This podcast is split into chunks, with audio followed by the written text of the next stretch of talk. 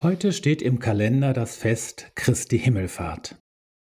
Wir feiern es 40 Tage nach Ostern, denn, so der Bericht des Evangelisten Lukas, Jesus ließ sich sehen unter ihnen, seinen Jüngern, 40 Tage lang und redete mit ihnen vom Reich Gottes.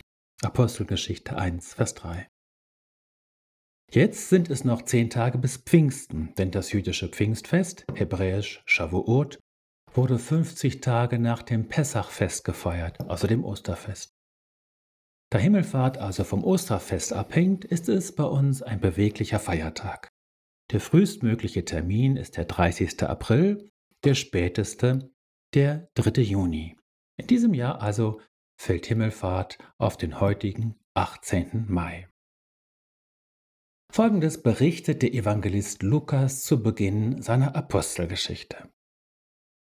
Im ersten Teil meines Berichtes, verehrter Theophilus, habe ich über alles geschrieben, was Jesus getan und gelehrt hat, von seinem ersten Auftreten an bis zu dem Tag, an dem er in den Himmel hinaufgenommen wurde. Bevor das geschah, gab er den Aposteln, die er auserwählt hatte, unter der Leitung des Heiligen Geistes Anweisungen für die Zeit nach seinem Weggang. Sie waren es auch, denen er sich nach seinem Leiden und Sterben zeigte und denen er viele überzeugende Beweise dafür gab, dass er wieder lebendig geworden war. Während 40 Tagen erschien er ihnen immer wieder und sprach mit ihnen über das Reich Gottes und alles, was damit zusammenhängt. Einmal, es war bei einer gemeinsamen Mahlzeit, wies er sie an, Jerusalem vorläufig nicht zu verlassen, sondern die Erfüllung der Zusage abzuwarten, die der Vater ihnen gegeben hatte. Ich habe darüber ja bereits mit euch gesprochen, sagte er. Johannes hat mit Wasser getauft, ihr aber werdet mit dem Heiligen Geist getauft werden, und das schon in wenigen Tagen. Diese Ankündigung führte dazu, dass die Apostel, als sie ein weiteres Mal mit Jesus zusammen waren, ihm die Frage stellten, Herr, ist jetzt die Zeit gekommen, in der du das israelitische Reich wiederherstellst. Jesus gab ihnen zur Antwort, es steht euch nicht zu, Zeitspannen und Zeitpunkte zu kennen, die der Vater festgelegt hat und über die er allein entscheidet. Aber wenn der Heilige Geist auf euch herabkommt, werdet ihr mit seiner Kraft ausgerüstet werden, und das wird euch dazu befähigen, meine Zeugen zu sein in Jerusalem, in ganz Judäa und Samarien und überall sonst auf der Welt, selbst in den entferntesten Gegenden der Erde. Nachdem Jesus das gesagt hatte, wurde er vor ihren Augen emporgehoben. Dann hüllte ihn eine Wolke ein, und sie sahen ihn nicht mehr. Während sie noch wie gebannt zum Himmel hinaufblickten, dorthin, wo Jesus verschwunden war, standen mit einem Mal zwei Männer in leuchtend weißen Gewändern bei ihnen. Ihr Männer von Galiläa, sagten sie, warum steht ihr hier und starrt zum Himmel hinauf? Dieser Jesus, der aus eurer Mitte in den Himmel genommen worden ist, wird wiederkommen, und zwar auf dieselbe Weise, wie ihr ihn habt gehen sehen. Daraufhin kehrten die Apostel nach Jerusalem zurück. Sie waren mit Jesus auf einem Hügel gewesen, der Ölberg genannt wird und nur einen Sabbatweg, etwa eine Viertelstunde, von der Stadt entfernt ist. Soweit die ersten zwölf Verse aus der Apostelgeschichte. Dieses Ereignis, die Himmelfahrt Christi, ist so etwas wie eine Schleuse. Es schließt etwas ab und eröffnet gleichzeitig etwas Neues. Die Himmelfahrt Christi ist die letzte Ostergeschichte in diesem Sinne. Ein letztes Mal begegnet Jesus seinen Jüngern als der Auferstandene. Diese ganz besondere 40-tägige Zwischenzeit, in der er, bereits auferstanden, dennoch seinen Jüngern regelmäßig begegnet, seine Auferstehung unter Beweis stellt und sie über das Reich Gottes lehrt, geht nun zu Ende. Wir nehmen dabei erstaunt wahr, dass die Jünger immer noch, trotz der grundstürzenden Ereignisse der letzten Tage und Wochen, sich dieses Reich Gottes als irdisches und nationales Reich Israels vorstellten. Dieses Ereignis blickt aber auch schon hin auf eine neue Zeit. Pfingsten wird angekündigt, die Taufe mit dem Heiligen Geist, dem Geist der Mission hin in aller Welt. Und sogar die Wiederkunft Christi wird aus Engelmund bereits in den Blick genommen. Diese Geschichte ist aber auch die Geschichte einer Stabübergabe.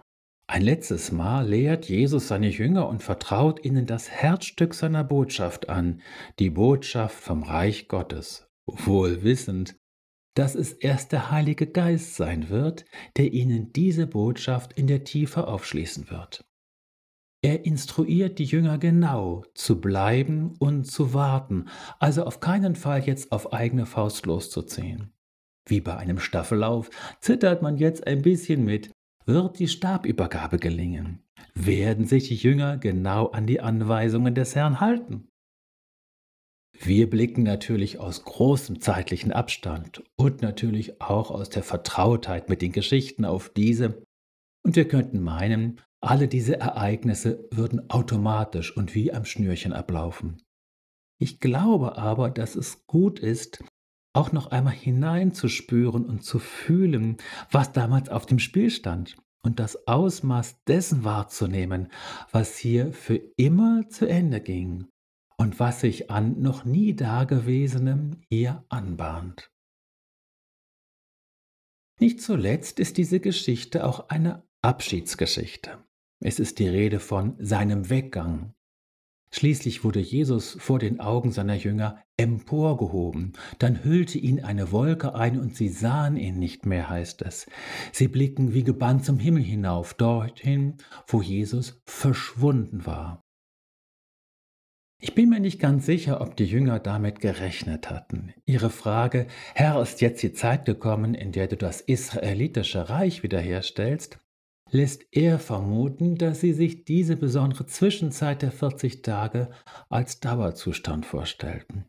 Dabei hatte Jesus schon in seinen Abschiedsreden vor seiner Passion von seinem Hingehen zum Vater, so in Johannes 14, Vers 28, gesprochen. Doch wie wenig von dem, was Jesus dort angekündigt, erklärt und vorausgesagt hatte, haben sie auch wirklich verstanden und begriffen. Mit der Himmelfahrt endet die Epoche, in der Jesus in menschlicher Gestalt auf Erden war. Damit die nächste Epoche, nämlich die des Heiligen Geistes und damit der Gemeinde Jesu beginnen konnte, musste Jesus zunächst zum Vater zurückkehren. In Johannes 16, Vers 7 sagt er, es ist gut für euch, dass ich weggehe. Denn wenn ich nicht weggehe, kommt der Tröster nicht zu euch. Wenn ich aber gehe, will ich ihn zu euch senden. Wir heute leben auch wieder in einer Zwischenzeit, wie die Jünger sich damals in einer Zwischenzeit zwischen Ostern und Himmelfahrt befanden. Wir befinden uns zwischen Weggang und Wiederkunft von Jesus, zwischen nicht mehr da und noch nicht da. Das gibt unserem geistlichen Weg etwas Vorläufiges, etwas eigentümlich Schwebendes, im eigentlichen Sinne ein Unterwegssein. Die Jünger, und da unterscheiden wir uns wohl nicht viel von ihnen, hatten immer den Hang zur Sesshaftigkeit. Da schlägt Petrus in der Verklärungsgeschichte vor, drei Hütten zu bauen, Mose eine, Elia eine und Jesus eine. Lukas 9, Vers 33. Einer Maria Magdalena muss der Auferstandene sagen, rühre mich nicht an, im Sinne von, halt mich nicht fest. Immer und immer wieder ist es Jesus, so berichten die Evangelien, der zum Aufbruch, zum Weitergehen und zum Weiter und zum Weggehen ruft. Ich glaube, dass das sehr grundsätzlich ist. Es geht auf unserem Glaubensweg ebenfalls darum, diesen Ruf Jesu zum Aufbruch zu hören. Auch unser geistliches Leben, persönlich oder auch als Gemeinden, durchläuft Phasen, Epochen. Wir haben einen Zug zur Sesshaftigkeit. Wir lieben das Gewohnte, Vertraute, Bewährte. Wir richten es uns gerne ein. Allzu schnell glauben wir am Ziel, vielleicht nicht unserer Träume, aber doch unserer Pläne und Vorhaben zu sein. Und wenn doch alles gut läuft und gut ist, warum dann aufbrechen? Es gibt in uns ein Beharrungsvermögen, das sich gegen Veränderungen sträubt. Und wenn unser alltägliches Leben uns schon ständige Veränderungen abverlangt, dann doch bitteschön nicht auch noch das geistliche Leben. Wir hatten doch gerade Antworten auf die wesentlichen Fragen gefunden und gemeint, uns in geistlichen Dingen auszukennen. Warum sich denn nun vor neuem unbequemen und schwierigen Fragen stellen und neues geistliches Terrain betreten? Wir dachten doch Jesus zu kennen und jetzt noch einmal ganz neue Seiten an ihm kennenlernen? Wir waren doch so vertraut mit ihm. Wie kommt er uns denn jetzt plötzlich so fremd vor? Wir waren doch Gebetsprofis. Warum fangen wir jetzt wieder neu an, stammelt nach Worten zu ringen? Es gibt allerdings auch das Beharrungsvermögen der Resignation. Das war's jetzt. Ende der Fahnenstange. Da kommt nichts mehr.